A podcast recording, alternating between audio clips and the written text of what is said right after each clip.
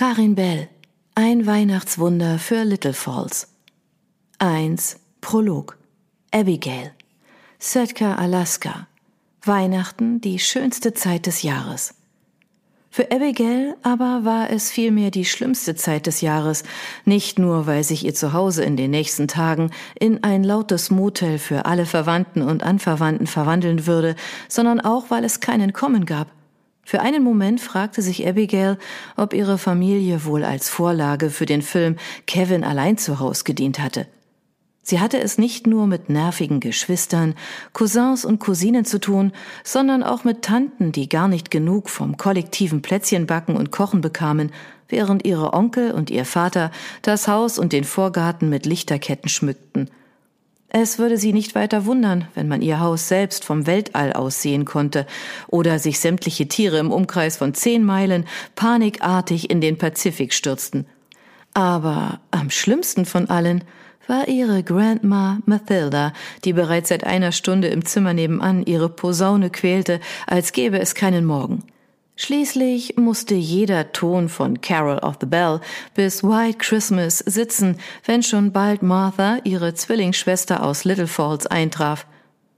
Beim Gedanken an Martha und ihren Mann Eugene hellte sich Abigails Gesicht schlagartig auf. Gleichzeitig fragte sie sich, wer so verrückt war, sich freiwillig in einen Flieger zu setzen, einmal quer über den Kontinent zu fliegen, um schließlich im abgelegensten Teil der USA Weihnachten zu feiern. Hier gab es weder eine anschauliche Main Street noch einen hübsch geschmückten Pavillon wie in der Kleinstadt in Connecticut, die sie nur von Fotos und Erzählungen kannte. Eugene dagegen konnte gar nicht genug von all der Abgeschiedenheit und vom Mount Edgecumbe, einem inaktiven Vulkan, bekommen. Ihr Großonkel hatte sich eigens für seine seltenen Besuche in Sitka eine Art Überlebensanzug gekauft, falls er in den verschneiten Wäldern verloren gehen sollte. Doch Abigail bezweifelte, dass ihn der gefütterte Thermoanzug mit Signallichtern auch vor hungrigen Tieren schützte. Zumindest hätte er bei seinen Wanderungen viel Ruhe bei einer Bevölkerungsdichte von einem Einwohner je Quadratkilometer. Abigail schnappte sich ihren Ugly Christmas Sweater aus der Kommode, zögerte einen Augenblick, dann zog sie sich das flauschige Etwas, das ihre Grandma höchstpersönlich mit viel Liebe gestrickt hatte, über den Kopf.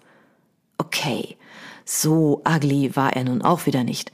Ihre Grandma hatte sich glücklicherweise an ihre Vorgaben gehalten – Rudolf mit einer rot leuchtenden Nase, die per Knopfdruck sogar blinkte. Sie hoffte nur, dass die Verwandten aus Little Falls ebenfalls an ihre Pullis dachten.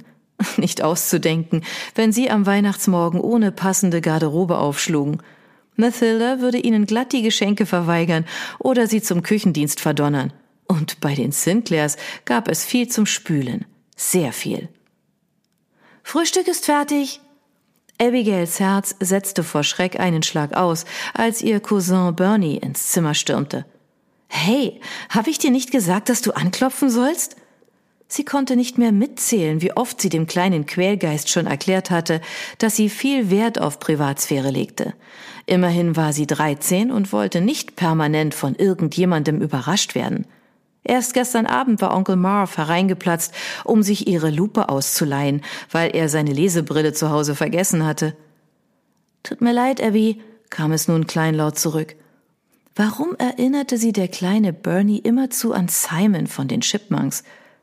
Wahrscheinlich lag es daran, dass er wie das Eichhörnchen aus dem Film ebenfalls eine Brille trug und noch dazu ziemlich schlau war. Okay, und er liebte ebenfalls die Farbe Blau. Schau mal, Grandma hat mir das Krümelmonster auf den Pulli genäht. Auch wenn der Kleine ziemlich nervte, und das tat er in den zwei Wochen seines Besuchs zweifelsohne, konnte Abigail ihm nicht böse sein. Mit einem liebevollen Lächeln erwiderte sie, der sieht toll aus, und dann noch in deiner Lieblingsfarbe. Ihr Blick fiel auf die zwei aufgenähten Augen, die so groß waren wie Pingpongbälle und sie anglotzten. So einen hat sonst niemand, fuhr Bernie mit Stolz fort nur Großtante Martha. Tante Martha hat auch das Krümelmonster? hakte Abigail überrascht nach. Bernie kicherte übermütig. Nein, aber auch jemanden aus der Sesamstraße. Der Kleine sah sich kurz um, ob sie ungestört waren, dann fuhr er in verschwörerischem Ton fort. Sie bekommt Miss Piggy. Was?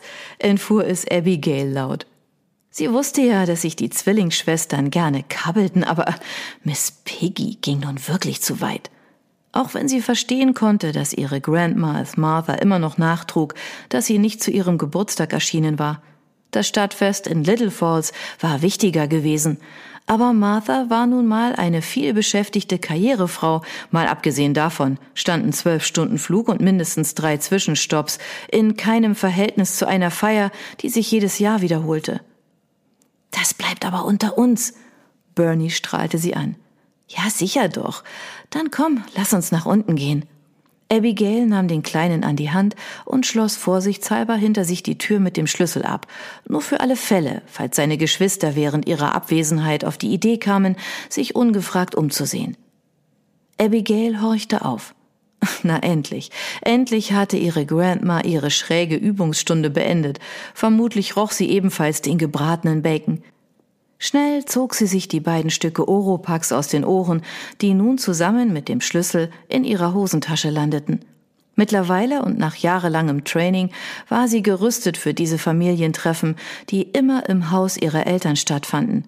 Sitka war ja so viel weihnachtlicher und authentischer als Texas oder Kalifornien und so viel näher am Nordpol. Als ob sich Santa freiwillig bei den Sinclairs blicken lassen würde. Bei dieser Lautstärke würde sein Radar bereits über Kanada oder Russland ausschlagen, je nachdem von welcher Seite er kam, und er würde diesen Bereich weitläufig umfliegen.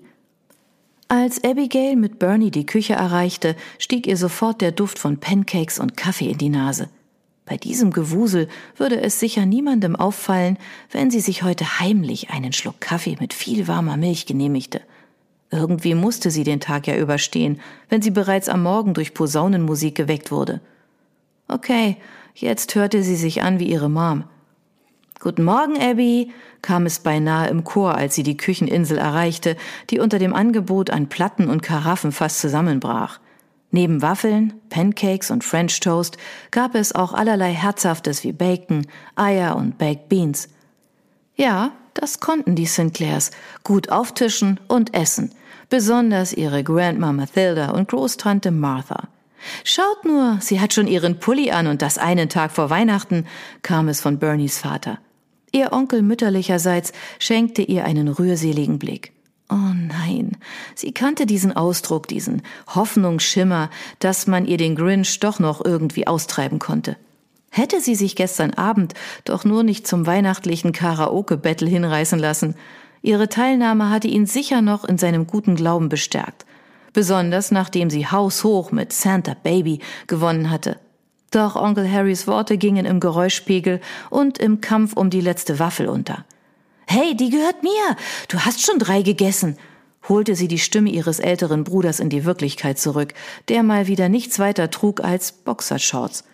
Weihnachtliche Boxershorts. Herrgott, waren hier denn alle verrückt? Für einen Moment starrte sie auf das einzelne dunkle Haar auf seiner Brust, das sich seit kurzem darauf kräuselte. Nein, so etwas wollte sie weder beim Frühstück sehen noch sonst wo. Aber die waren nicht für mich, sondern für Grandma, kam es prompt von Bernie zurück, der sich von seinem ältesten Cousin Buddy nicht einschüchtern ließ. Ein Glück war sie nicht nach einem TV-Elfen getauft worden.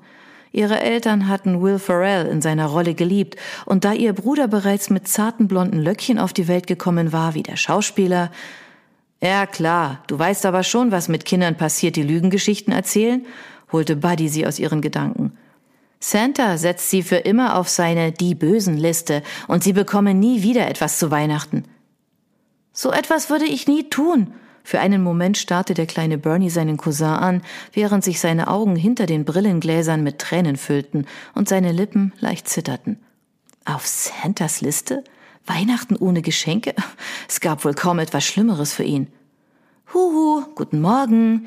Abigail drehte sich nach ihrer Grandma um, die in diesem Moment in die Küche schwebte und einen Teller mit verräterischen Krümeln und Sirupspuren auf dem Tresen abstellte. Selbst im Mundwinkel erkannte man noch die Überreste ihres vorfrühstücklichen Snacks. Da, ich hab die Wahrheit gesagt. Blitzschnell schnappte sich Bernie die Waffel von Buddys Teller und suchte damit das Weite. Huch, nicht so wild, mein Schatz. Mathilda Sinclair fasste sich theatralisch an die ausladende Brust und sah dem Kleinen im Krümelmonster Pulli schmunzelnd nach. Abigail, die ihre Chance witterte, schnappte sich unauffällig die Thermoskanne und goss sich einen großzügigen Schluck des schwarzen Gebräus in die Tasse. Gerade in dem Moment, als sie die Kanne zurückstellte, drehte sich Mathilda zu ihr um. Guten Morgen, Abby. Ich hoffe, ich habe dich heute Morgen nicht zu sehr gestört mit meinem Getröte hakte die ältere Dame mit einem entschuldigenden Lächeln nach. Nein, Grandma, ich weiß doch, wie gerne du spielst, besonders zur Weihnachtszeit, erwiderte Abigail diplomatisch. Ich könnte mir ein Fest ohne gemeinsames Musizieren gar nicht vorstellen. Ist das nicht toll, dass wir allesamt so musikalisch sind? Sie drehte sich zum großen Esstisch um, der mehrfach ausgezogen worden war, und nun an die fünf Meter Maß, eine Spezialanfertigung, für die eine prächtige Sitka-Fichte hatte sterben müssen. Doch der Tisch reichte längst nicht mehr für alle Sinclairs aus, so dass der Kampf um die begehrten Plätze bereits vor dem Frühstück losging. Die Glückspilze bekamen einen Stuhl an der langen Tafel, die Pechvögel mussten auf die Couch.